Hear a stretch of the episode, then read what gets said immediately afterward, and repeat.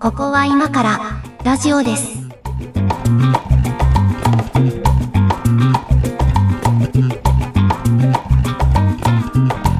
僕は今からラジオです。の時間です。お相手はいつもの通り、上書きです。猫屋敷です。今。今日もよろしくお願いしますす。いやー、4月になりましてね、ええあの、もう先月のことなんですけど、はいはい。えーまあ、トークテーマどうしようかということで、あの、たまには Spotify とか Anchor Japan がこう発表してるトークテーマこれでやってくださいみたいなやつに乗っかってみようって言って乗っかった回があるんですけど、はいはい。あれをね、拾ってもらいまして、Twitter に。まあ、なんというか、うねん、重箱の隅の隅の隅まで見てるんだなっていう、その本当ハにッカージャパンさん、ジャパンさんって。あの、他のこれまで拾われたやつとかもちょこちょこ聞いてみたんですけど、うんあの、群を抜いて長いっすよ、うちのや つ。あの、ワンエピソなードんが。で、なんでこれをプッシュしようとしたんでしょうそうそうね。そういやこんな長い、謎ですよ長いやつでもいいぞっていうことを言いたかったのか。ああ、わ多様かんないで性すけ多ど様性そうそうそう、多様性をね、 あの見せるためにしたのかわかんないです。まあまあ、あの拾っていただいてありがとうございますということあでりがね。とうございます。はいで、まあ、あの、トークテーマいろいろ、まあ、あの、我々もネタ出ししてるんですけど、ちょっとね、うんあの、二人のアイデアだけだと限界があるので、なんかね、あの、加齢臭がしてきたんですよ。その、ネタ、ネタリストから。ちょっとわかるけど、ちょっとわかるけどね。うん。うん。そう、だからまあ、たまにはこの、えっと、トークテーマに乗っかっていくのも毎月1回はあるので、それも乗っかっていこうかなっていうのと、あとね、まあ、このラジオ聞いてくださってる方の中から、ちょっと募集したいなと、こういうテーマで喋ってくんないかみたいなやつを。そうですね、なんかあのーあれだよね、まあ、彼氏もそうなんですけど、ちょっとやっぱ限界があるね、2人で、その、なんか こう、共2人で絞り通出すには点とね。いうか、そうそう、うんこう2人でこれだったら喋れそうだなっていうジャンルのね、大体こう、方向性が似通ってきてるというか、そうなんですよ、うんそうなんです。なんか全然違うね、うん。あのージャンルの人種だったらよかったんですけど、まあ、はい同じような感じのタイプな んで、まあ、絞れちゃうんですよね。なんか一回メッセージでもいただいてましたよね。あの、意見が食い違ったのが、こう、なんか大盛りをいつまで食べれたかぐらいしかないみたいな。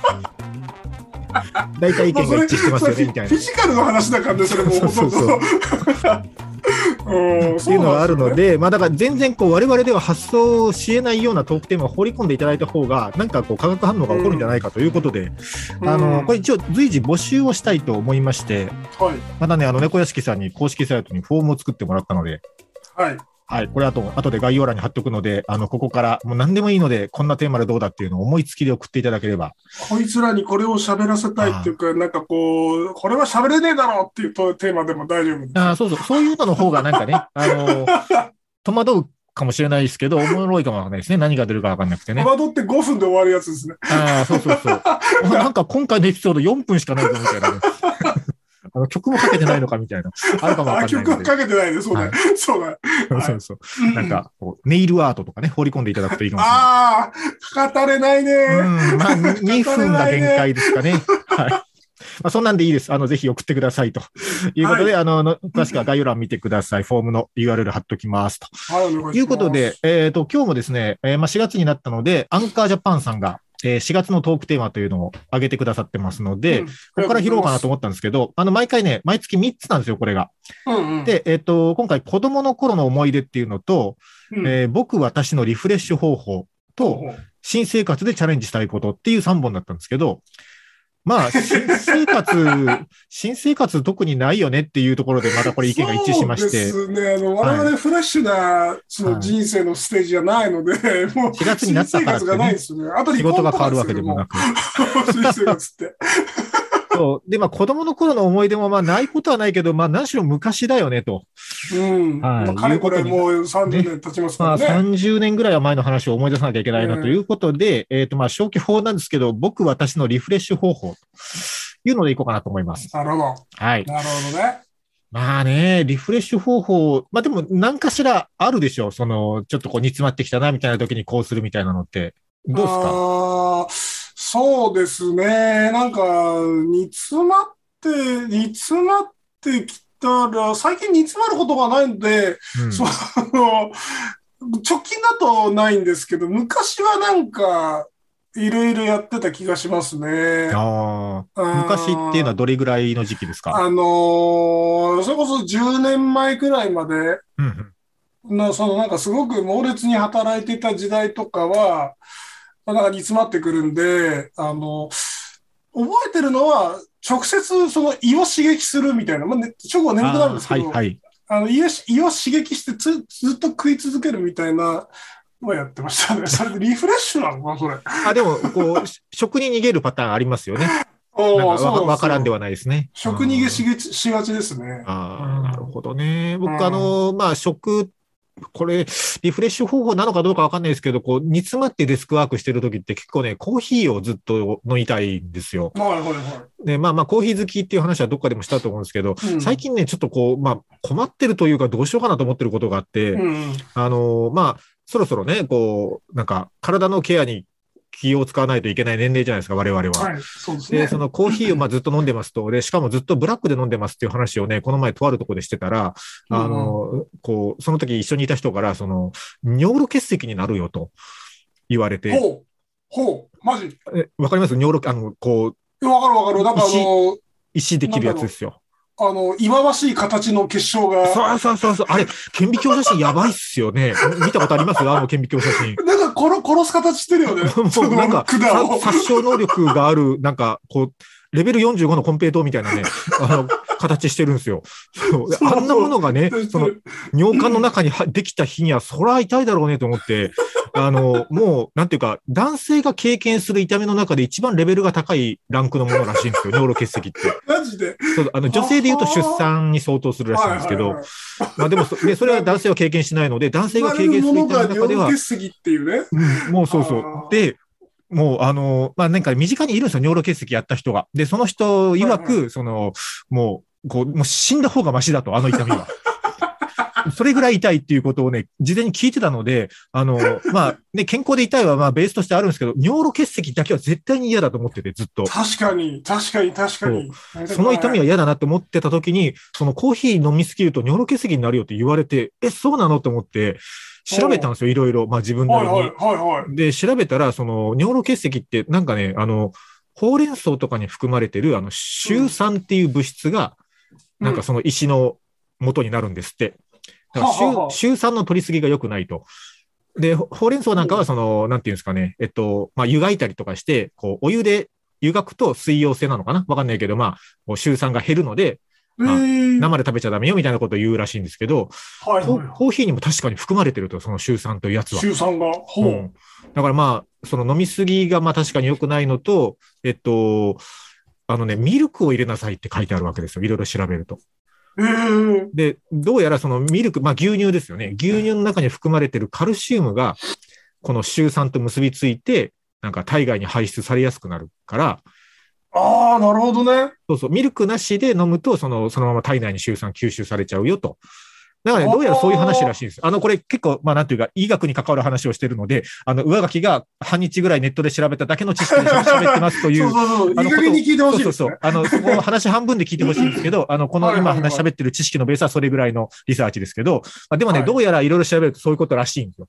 へえ。おそうかと思って、やっぱ尿路結石嫌だなっていうのがあるので、あのうんねう、んまやあ、だめったにやらないんですけど、ちょっと牛乳買ってきて入れてみたんです よ。どんぐらい入れればいいかもよくわかんないけほうど、ただね、なんて言うんですかね、別に牛乳は嫌いじゃないし、牛乳が嫌いだから飲めないとかでもないし、牛乳単体では飲まなくもないんだけ ど、牛乳の味がするコーヒーっていう飲み物は合わねえなーってすげえ思ってて、なんかさ、後味ちょっと良くなくないなんでしょうね、あの、なんか、ねっとりするんですよ、コーヒー おーわかるわかで。るそうそう。で、リフレッシュしたくて飲んでるから、それこそ。うんあの、なんかあの、トゲトゲしい感じのやつが好きなわけですよ。 なんかわかりますあの、こう、ちょっと濃いめに入れたコーヒーのさ、こう、なん か、こうなんかね、引っかく感じが欲しいわけですよ。詩人ですね。で、それをこう、なんかね、牛乳でマイルドにされちゃう と、なんかこれは本来の目的と違うぞっていうことになってきて、うん、確かにね。うんうんまあね後引くしね、なんかね。そう、今、うん尿路結石を取るか、コーヒーを取るかみ たいなね、なんかちょっと困ってるんですよね、今それを。あの、うん僕もコーヒーをブラックでガツガツ飲む派なので、あはいはいはい。 の、ものすごく、多分同じことすると思う、それ聞いたら。いや、 一同回じ、ように調べると思う。一回調べた方がいいですよ、本当あれは。で、 へーそうそうそう。でね、だから、あのー、なんですかね、あんまりその味に影響しない、こう、ミルク系ポーションみたいなの売ってるんですけど、商品として。でもね、うんああいうのは、その、いわゆる牛乳じゃないんですよね。なんか、うん、こう、そう植だね物性油脂とかで、なんかそれっぽくしてあるだけで、うんうんだからカルシウム入ってないと結局その目的を果たさないわけですよ。その、マーガリンじゃダメなわけだ。バターじゃないとダメなんだそうそう乳製品になるとダメだと。 そう。なるほどね。だからもう今ね、なんか、あの、とりあえず、あの、思いついた代替策で、これ意味あるのかないのか全くわかんないんですけど、あの、ブラックコーヒーはブラックコーヒーで入れて、あの、傍らにね、プレーンヨーグルトを一応置いて、なめなめ、あの、 飲んでみてるんですけど、別の乳製品とセットでいけばいいんじゃないかってそいれう。はどうなの いや、わかんないです。わかんないです。あの、気休めかもしれないけど。後味といいさ、うん。あのーリフレッシュの手間といいさ、まあ、そうね、手間かかるんですよね。うん。そう。うんあれは、あのー なんだっけ、そう植物性じゃないっぽいさ、あのークリープとか粉タイプのさ、ああ、はいはいはい。なんだろう、脱脂粉乳みたいなやつあるじゃん。ありますね。なんかね、そ、それもあ来ね、あの、店でし、店で見たんですよ。スーパーでそういうの、粉のタイプ売ってるじゃないですか。かで、見たらね、あの、カルシウム配合って書いてあるやつ確かにあるんですよ。あこそれだよあこだったら、それだったらいいかもしれないっていう感じはしますね。ちょっと次はそれそれだよ行こうと思ってるんですけど明智明智君。 いや、もうあの、なんだっけ、 ちょっと話それるんですけど、あの、はい粉の、うん。僕もあの、ブラック派で牛乳入れて、ちょっとなんか違うなって思う派なんですけど、あの、はい粉のクリープとかマリームと かあのは辺いのはい。やつは、えっと、粉で食うほど好きなんですよ、僕。あの、まあ、うんコーヒーに溶かして飲んでダメなもんじゃない以上は別に粉で食ったところで体に害はないでしょうけれど、えけえれなど、んかそれ、バターかじるのと同じような、そのなんか背徳感ありますよあーそね。ういう感じあーえーあれ、その粉で一体どういう味がするんですかあれ、甘いのあのね、ほのかに甘みを感じるんですけど、基本は油の味だね、あれ。えー、うまい、 なんかねあのうねまいんですかそれ。なんか粉を、粉を直で行く癖があって、僕、実は。粉を直でいく壁。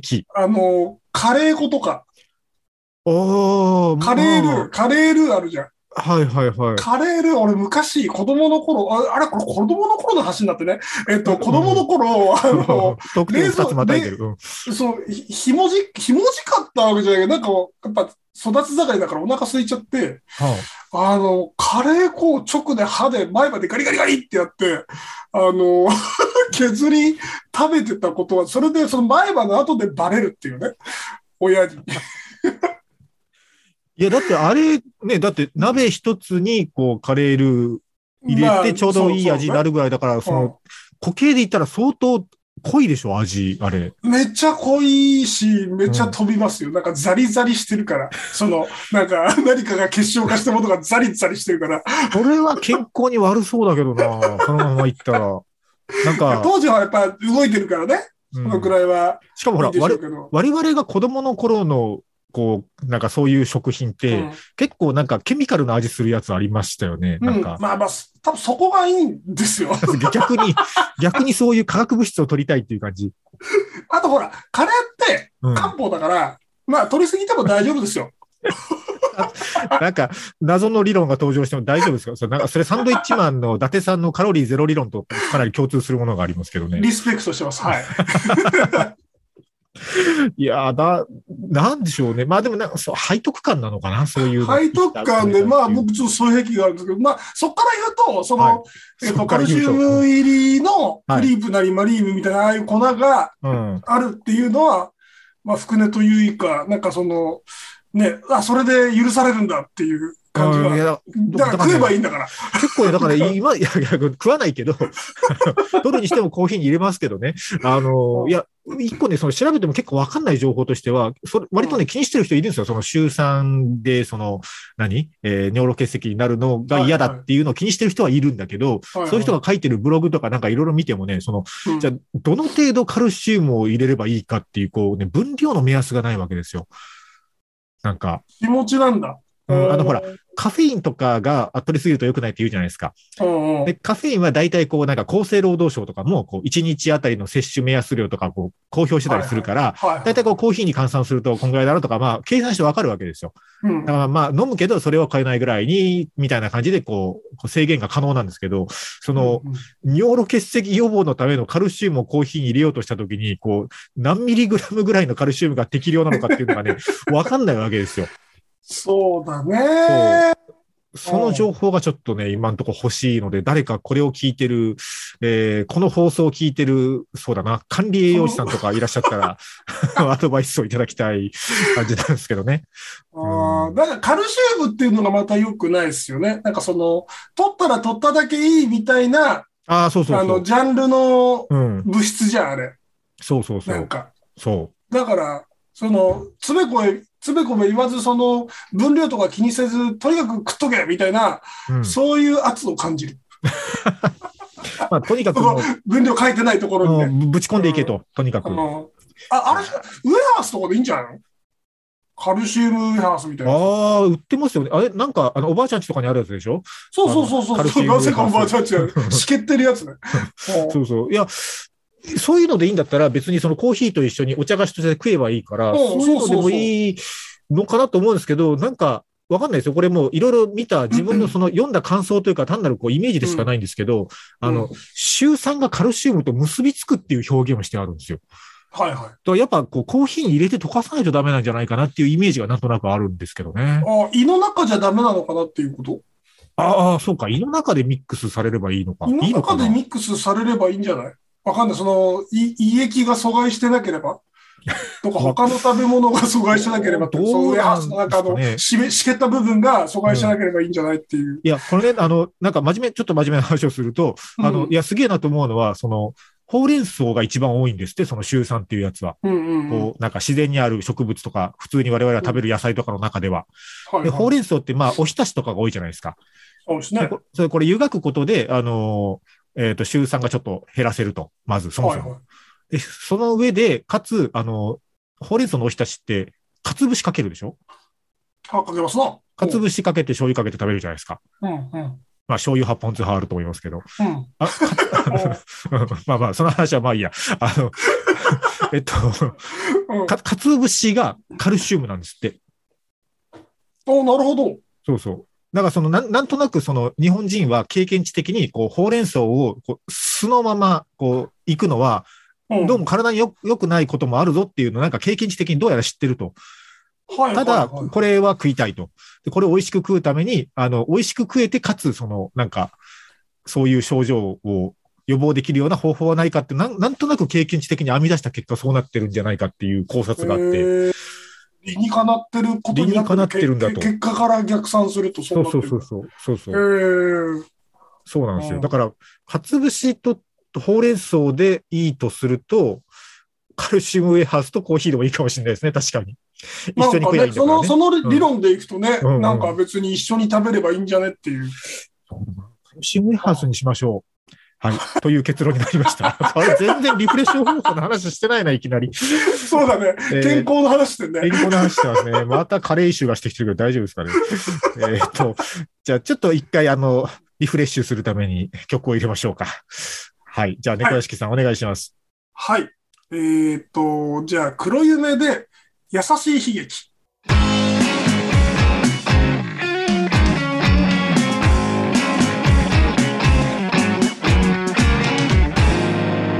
ここは今からラジオです。いやーまあね、リフレッシュ法って言われてパッと思いついたのはコーヒーだったので、もうとにかくね、その尿路結石嫌だっていう話を前半たっぷりしちゃったんですけど、なんか、そうですね。あとは、運動とかしてますどうですかあ、運動してますね。なんかその、してますねっていうレベルじゃないですけど、うん。うんあの、週2から3くらい、うん。その、なんか、うちからその多摩川まで歩いて出れるんですけど、それが大体行って帰ってくるので、えーっと、1時間半か2時間弱くらいなんですよね。それをずっとバーっと歩いてたりしますね。おおーなんか健康的っていうか、それちゃんとルーチンにしてるの偉いですね。ね。我ながら偉いと思う。なんか褒めてもいいと思うんですけど。いやいや、褒めていいと思いますよ。あのー ただなんかその、もうやっぱ年取ってきたんで、歩きになってるんですよね。はいはいはい。ちょっと前だとランニングなんですけど、あはいはいはい。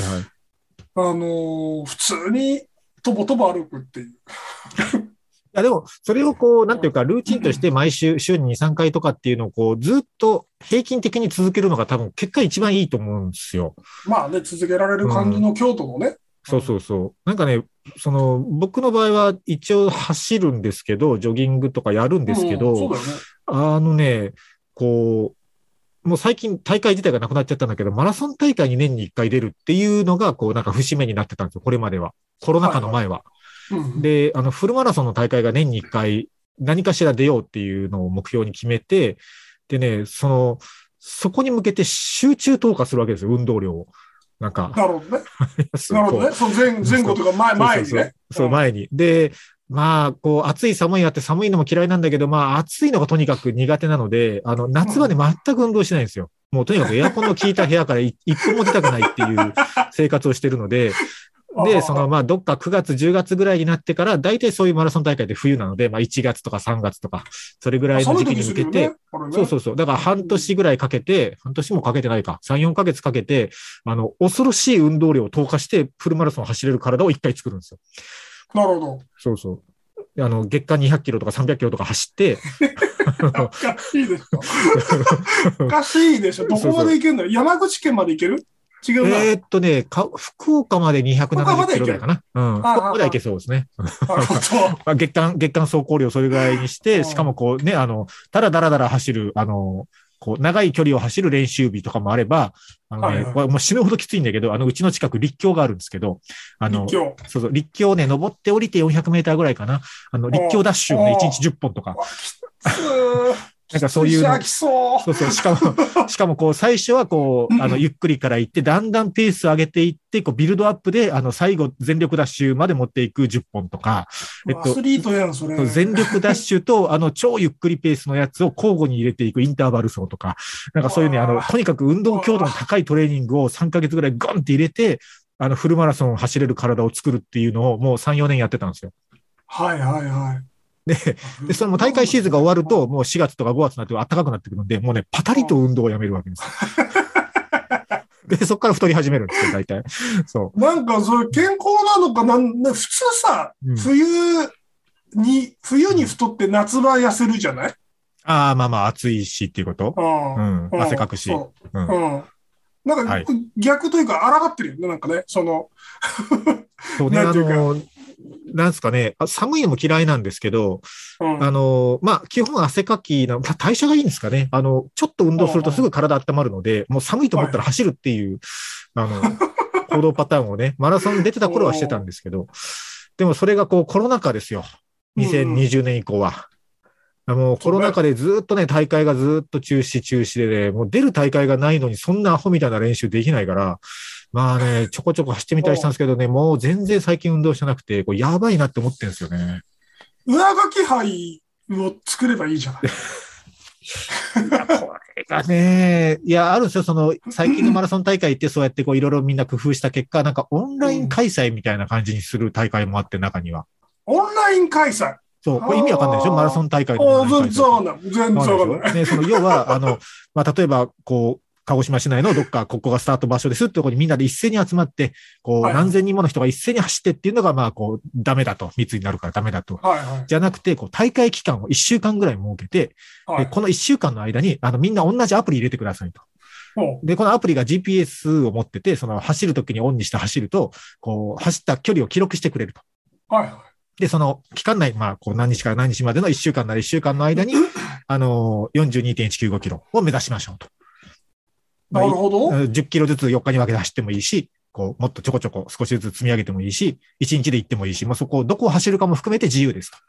ただ、その他の同じアプリを持った参加者の人たちが、どれぐらい今頑張って、えーどれぐらいのペースで、こう、42キロ目指してるかっていうのが、こう、アプリ上でこうコミュニケーションができますみたいなことを言ってるんですけど、ここれれははね、やりそうなやつですね。うんうん。まあいいんだけど、これを楽しんでる人たちもいるので、それは別うにんそれはそれでそういうカルチャーとしていいんですけど、全然思んないなと思って、これ。だって、こう、 マラソンじゃないよね。そうそうそうう。んな、なんだ普段の練習と変わらないじゃないですか、これ。なんか家の近所とか走るんだった ら。いあのーうんあれだね、上書きさん抜きじゃないね、これはね。そうそうそう。分かってきたんだけど。うんあの、ひ非日常感を求めて大会に出てるのに、うんその、なんか、ね、こう、鹿児島の人しかわかんないと思いますけど、あの、天文館の電車通りとか走れるわけですよ。うんうんうん。自分の足で、普段は車でしか通れないところをね。はいだかはらそういう非日常感のところを走って、こう、車道を走って何千人いっぺんにね、まあ、沿道から応援されて、ないですよ、そんなこと日常生活で。あんなに大勢の人に応援されることは。その空間の中を走り抜けて何時間もかけて、こう、42キロ行くから達成感あるのに、家の周りちょこちょこ走って42キロ目指しましょうって言われてもね、っていう。い。なんかさ、あのー小学校の時にさ、はい。あのーなんか縄跳びうんをやりましょうっていう、なんか縄跳びマラソンみたいなあったー。あったシーー。トを配られて、あ そう。ったー。嫌だなんっかた、あ何分でれき。たらスタンプ1個みたいな、はい。あったじん。ゃん。あったあれじゃあったもういあのあ、すごい苦手でした、ああいうの。ん。でしょうんああれって苦痛だよね、なんか知らんけど。そう。みんなで同じことしなきゃいけないのがまず苦痛だもんね、そもそも。いやそこまでロック な、そこまでロックな話は僕はそしてうそなういじゃが、えそういう話じゃないのい。や、そこまで程度の話ですけど、えそこまでは言わないけど、で、うんなんかその、なんていうかな、こう、設定されたそのクエストを、はい。こう、クリアできたやつが偉いみたいな、うんそういう世界観はいはいはい。だよね。そう。まあだ、縄跳びとかね。だから縄跳びは嫌だったんだけど、うんあの。ね、図書館のなんか読書カード何枚いけるかみたいなチャレンジは結構頑張ったんですよ。あれ、なぜなら、あの、そう同じものを読まなくていいから、みんな。そあうのそうだね。そう。違うもの、自分の好きなものを読んでいいから、これだったらいけると思って、そこはね、あの、お思いくそ頑張ったんですよ。あの、群を抜いて1位を取ったんですけど、それは。 いたね、そういう やつ。めちゃくちゃ読んでるやつ。そうだって毎日行きゃいいんだから、毎日で違う本借りてれば絶対1位になれるからね。 簡単なこと読んでんだよね、それ。よいや読んでますよ、読んでますよ。読んでんだよね。あのね、近所、あなんかね、これ、もう全然話ずれていくんだけど、すごいあうの、ん近所で、あの、なんか団地に住んでたんですよ、その頃。あのね、うんうんなんか近所の人たちの間で、ちょっとこう、なんか噂になったらしい。これ、後で母親から聞いて、まあ、その時言ってくれよっていう話なんだけど、その、お宅のお子さんは、あの、いつも、その、道をね、道を本を読みながら歩いて帰ってくると。で、あれは危ないからやめさせた方がいいよ、つって。あの、なんかね、言われてたんですって。あ、そう、二宮金次郎スタイルだったあ、いや、んだ。だからね、そそんそんないいもんじゃないですよ。なんか、そんなかっこいいもんじゃなくなんか、なんか勉強しようとかじゃなくて、もう自分の好きなね、こう、本だから、あの勉強しようとかではないんだけど、とにかくその、うん前見てないと、あの子は。だかあらあ危ねえよっていう話がね、結構ね、親のとこには来てたみたいで、前見てなさそうだもんね、ほんで。なんかその、中、過集中というか、そうそう、そうなんですね。あの、な、なんでもそうなんですね。過集中傾向があるというか、ね、うんだけどそういうとこあるよね。はい過集中傾向があるし、あの、もうね、これも、えっ、と、前回、前回のその片付けられない話とかと結構近い話になっていくんですけど、その、しいい仕事し、まあ仕事のクオリティを上げようと思うと、その、うんうん自分をね、過集中状態に追い込む必要があるわけですよ。はいはい。なんか、こう目の前の仕事に対して、こう、他の情報をシャットアウトして、その仕事の状況にこうマッチする状態に自分のメンタルをアジャストしたときに、あの、うん。すごい過集中状態からの、なんか、うん。ハイクオリティな結果が出るわけですよ。はいはい。ただ、そうじゃない時の結果は、あの、結構低いんですよ。なんつうか。わかります まあ、しょうがないのもう締め切りだからもう今日中にやんなきゃっつってやってるやつはね、低いんですよ、クオリテ ィが。あ、自覚してそるれそれ自覚があるから、や自嫌だか覚があるんだら、そうそう、自覚があって嫌だなと思うから、できるだけその状態に持っていきたいという理由もあって、はいはい。最近これ誰かとこの話したな。そうだだからね、あの、突然なる電話っていうコミュニケーションがすごい嫌なんですよ。そはあの、はあはあ、言なっんてたかね、。 過集中状態のゲージが一回ゼロになるので、そうだね。割り込みされるもんね。 そう違う状況がそこに入ってくるんでね。はいはそう。何の話でしたっけリフレッシュの話でい。しリた、フね。レッシュ過集中からのリフレッシュって必要なんですかえーっとね、だからこれもね、あのーもう本当社会人としてダメなんですけど、その、うん。なんかを作るみたいな仕事あるじゃないですか。こうデータを作るとか、書類作るとか。ああいう仕事ね、夜中の方がいいわけですよ。まず電話が鳴らないっていうのもあるし、うん。そういうのもあって、でも、その、なんていうのかな。これぐらいのクオリティでいいだろうっていうところまで、で、一回置くのが多分社会人としては正解で、うんそれを一回そこで置いて、空いた時間でまた別のことをするっていうのが社会人としては正しいんだろうけど、うんあの、過集中モードがね、こう、あの、ターボかかった時は、うんあの、そっからさらにまだ上を目指したくなるわけ ですよ。なんかわ高みをわかります 高みを、高みを目指すから。神神を細部に宿らせたくなるわけです よ。一回作ったものを、あの、なんかね、こう、一から作り直したりとかし始めるんで、うんうんあのね、夕方から作業し始めた時が危険で、あのうんもう寝ないんですよね、そういう時。普通にあの、朝新聞が届くぐらいまで作業し続けるので、飯食わんぜ。あー危こないのね。状態がやばい、やばいけど、すげえもん作りますね。で、そう いう、そういう仕事を、あの、してると、なんかね、あの、クオリティにばらつきがあって、なんか嫌だなって自分でも思い始めるんですけど。単純にじゃあもうその過集中からの解放というか、そこからのリフレッシュってもう単なる睡眠ですよね、それあ。のね、体力が尽きた時です。もう体力が尽きリフてレッシュもも、下手くれもない。 そうそうもう寝ないと死ぬってなった時に、あの、一回、あの、パソコンを閉じて寝るっていう。なんか、あれだね、破滅的な働き方してる。いやー、だからね、 サラリーマン向かないっすよね。ああ、向いてないね。本毎日同じ時間に出社するとか、ちょっと、なんか、言ってることわかんないですもんね。なんか意味 ラが。ジオ、ラジオ局も同じ番組しないといけないでしょうよ。そうなんだけど、そうなんだけど、まあほら、もう、もうそれは動かないから、何曜日何時はここにいなきゃいけない、動かない から、うんそこに合わせてもう全力で調整するわけですよ。そこに、あの、体調とかが整った状態でいけるように。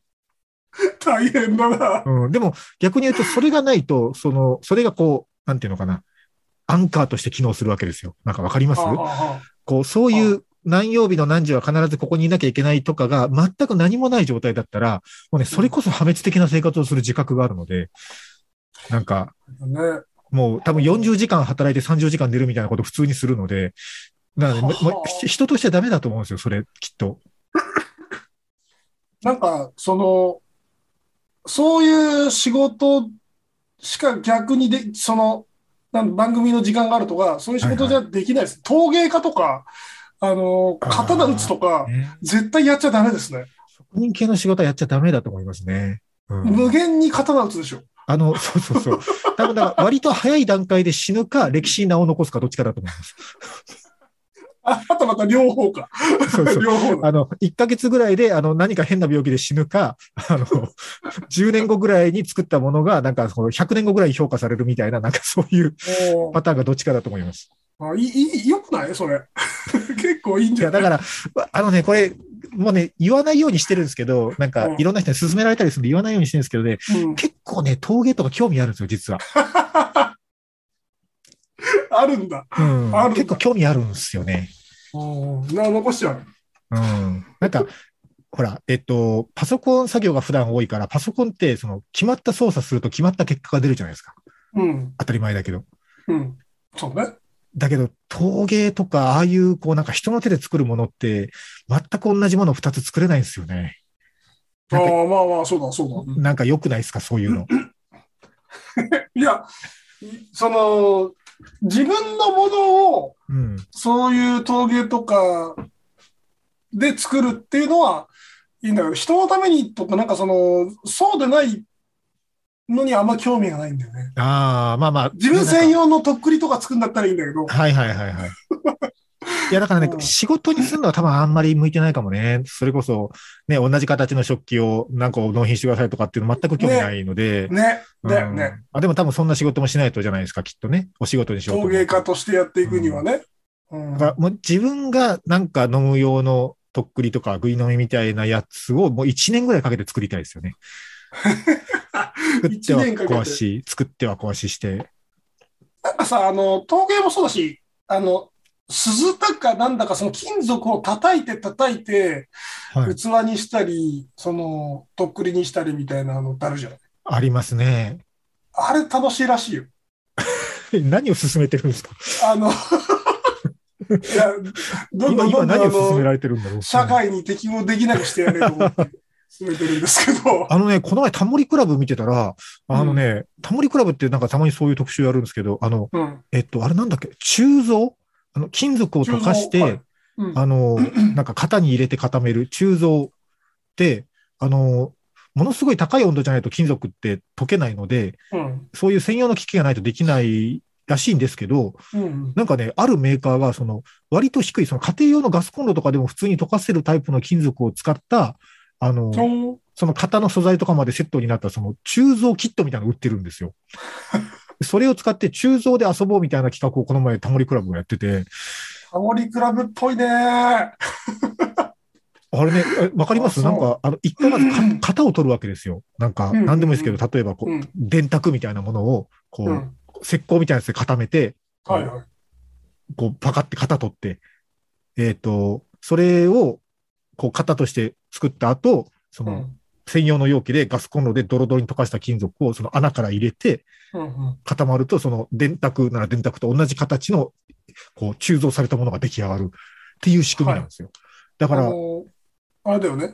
その、 鉱物系の型を何らか作るやつでしょあ、そうそうそうそうそうう。んだから、えっと、金属の器を作りたかったら、一回その、なんか木とか、まあ陶器でもいいんだけど、そういうもので一回その形を作って、それで、型を取って、そこにこう、金属を流し込んで、うんうんちょっとやってみたいんですよね。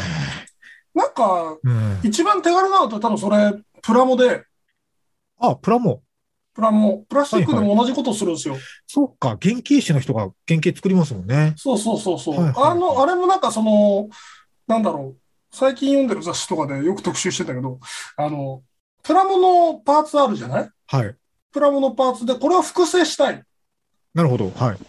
いろんな事情で複製したいときには、その元のパーツを、なんかその、えっと、固まる粘土かなんかでグッとやって、はいはい。とかあ型取とおおって湯。丸ってあるじゃん。あのあるあお湯でる。はい柔はい。らかくなるやつ。あれで型取りして、えっと、そこにレジンを流し込み、あえっあ、と、そういう硬こと化したか。ら、みたいな、結構なそのハイディテールなパーツが作れるんですよ。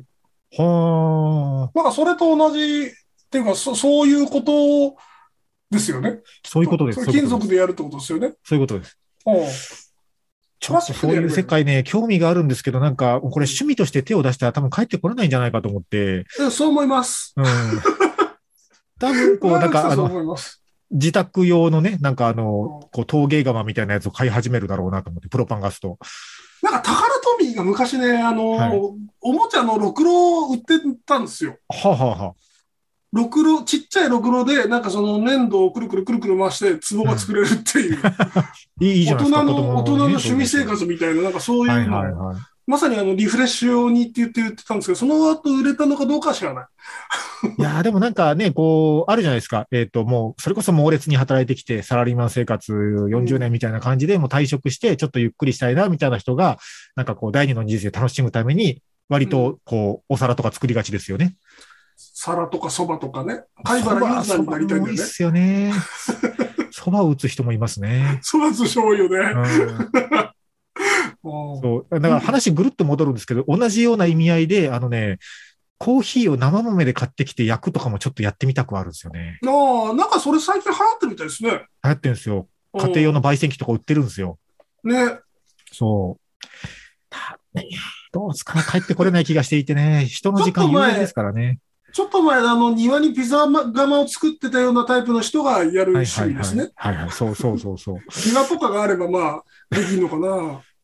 あの、まあ、定年退職して時間も余裕あるし、退職金もそこそこ出たし、みたいな人ならいいんだけど、あの、うん40代ですからね、我々。まだまだ現役現では役で。。そうそう、働かないといけないいんでね。そうだね。そういうリフレッシュ法じゃない気がするんだけど な。リフレッシュ法の話をしてるのかどうか全然わかんないんですけど、ちょっとじゃあ一曲いきますね。ははい。い。えー、そうだな。じゃあこれにしましょう。えー、豆腐ビーツフィーチャリング中村佳穂でリフレクション。ここは今からラジオです。ラジオです。えトーークビーツ懐かしいね。最近よく名前見ますよね。ね。いろんな人とコラボやってますよね。ね。すごいよね。いやー、そうっすね。じゃあ、リフレッシュ法の話を全然してないな、今回。まあ、あの、Spotify さんにこびてみよう企画なので、あ の、Spotify の人が聞いて、あの、混乱、戸惑うす、戸惑う姿がなんか目に浮かびますけど、えー、じゃあ、なんか最後にそれっぽい話をしてしめようかうな。んなんか、じゃあ、えー、もう3日間何も仕事も何の予定もないから自由にしていいよって言われたら何します、どっか行きます山登りすると思う。山登り。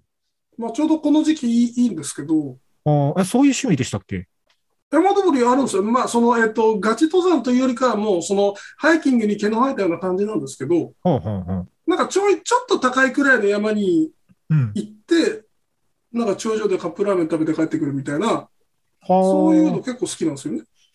これはね、あれ、あの、アウトドア趣味の人、周りにもいるんですけど、うん。まあ、ソロキャンプとか最近流行るじゃないですはか。いはい。はいはい。なんかね、あ、だから、東京にいるからとかありますこう、いや、あのね、どちらかというと、鹿児島にいた時に、に行ってた感割じ。とやってたんですよ。うんそれこそ、あの、朝、朝に2時くらいから出て、あ、そういう人いますよね。えっと、なんかその、高千穂とか行って、うんで、ご来光を拝んで帰ってくるみたいな。あで、あの、ご来光を拝んで帰ってきて、い下山する頃にはちょうど昼飯時なんで、あ、はいはいあはい。の、その辺で蒸し鶏食べて帰れるわけです よ。温泉入って。はいあはの辺いいですよね。い。いいっすよね。いや、あう のん、その、そういう遊び方自体はいいなと思うんだけど、なんか、なんでしょうね。こうまあ、普段住んでる場所が田舎なんで、なんか自然に囲まれてると、そんなにね、なんかわざわざその不便なところに行きたいっていうのはあんまないんですよ ね。うん意外とねなんかね、あのね、その、山登りって、その、なんだ、キャンプと違って、うん。あの装備品がいろいろあるですよね。その、ほうほうほう靴だったり、ああ、ありますよね。ジャックだったりはいはい。その、限られたうん。容石の中でいろいろ持ってかないといけないから、まあ、それを身につけて、えっと、外に出るっていうのは、まあ、一つ楽しいところかな。なるほどね。うん、そっか。登山ね。まあ、ななんんかかねやっぱり結構非日常なんでしょうね。うん非日常、そうですね、まあ、リフレッシュというか、長いスパンのリフレッシュで言ったらそうかうな。んうんうん。うん、いやだから同じようなことをイメージしてみた時にねその山に行きたいとか海に行きたいみたいなのはあんまりなくてうんだから普段が田舎にいるからなんでしょうけどねこう、うん基本その田舎暮らしは気に入ってはいるわけですよ鹿児島で暮らすことは、まあ飯もうまいしうん、そなうんねか。そう環境はいいなと思ってはいるし田舎暮らしが気に入ってはいるんだけどやっぱないものがどうしてもあるなとやっぱ思うのはそのやっぱカルチャー系なわけですよ。はいはい。まあ前もこんな話しましたけど、うんこう劇場とか、うん、えー美術館とか博物館とかそうね。なんかそういうものがないからそういうとこ行きたいなと思うんですけどなんかやっぱりこうそういうとこ例えば都会のこの美術館行きたいなみたいなのがあったとして、えっとうだんからね、出張に絡めてちょこっと寄ったりする程度なんですよ今までももうんうここ最近はコロナ禍で全く行けてないですけ ど、あのそうするとねせいぜいそこで取れるさ滞在時間が1時間とか。うん、ね、なんか飛行機の時間から逆算してこの時間までみたいな感じになるからうん、うん、なんかねせわしいんですよねいつもうん。まあ、空き時間になっちゃうもんね。そううんだからやっぱね、もうその目的のためだけにもうなんか東京とか大阪みたいなとこに2日3日滞在してあ都会を浴びたいですねどっちかというと都会はみたい。うんなんか、アップルストア行きたいとか、そういうことですかね。ああないですねアップルストアはこれちょっとあの別のエピソードでやりたいんですけどあうんの、お店に入って店員さんに話しかけられるのが極度に嫌なんですけどそんなことないですか嫌ですね。嫌ですよ嫌 ねですね。嫌ですねえアップルストアってあんま行ったことないですけど店員さん話しかけてこないんですか話しかけてこないです。あのーなんか、別に見てるだけの客を捕まえてどうこうとか絶対なくて、ああそうなんだむしろあの客が店員を捕まえに行くとこなんですよ、あそこって。ああそれだったらいいですうん、それだったら全然いいです。もうあの、もう服屋さんとか怖くて入れないですもん、全然。ありえないですよね、あなんかあうんんなの、あのよこうい今のシーズンがどうのこうのって突然話しかけてくるじゃん。知らねえよって思いますもんね。だから、うちの,、ね、あの事務所の近くに、ね、GU があるんですけど、GU いいですよ、はいあの、誰も話しかけてこないので、あう GA が話しん、うん詳しそうに皆さんさだれっててるんで、客ねの数の方が多いんだかそら、うそうそうりゃそうだよそう、全然回ってないんでね、あのいいっすよ、GU は、はいあの。皆さん、GU で福岡行きましょうっていう話でした、 うんえーリフレッシュの話に全然ならなかったですけど、まあ、とりあえずこんな感じで、えー今日は一回締めましょうかね、えーありがとうございました。はい、ありがとうございました。